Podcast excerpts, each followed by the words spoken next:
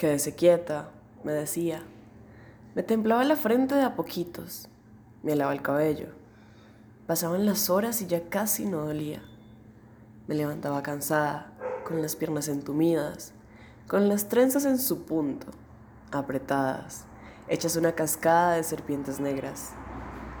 Ella me enviaba a casa con mi madre. Bastaba cruzar la calle. Me aventaba con mis seis o siete años. A esa hora la puerta de la casa siempre estaba abierta. Iba a buscar la sonrisa de mi madre, a escucharla decir, te quedaron bonitas.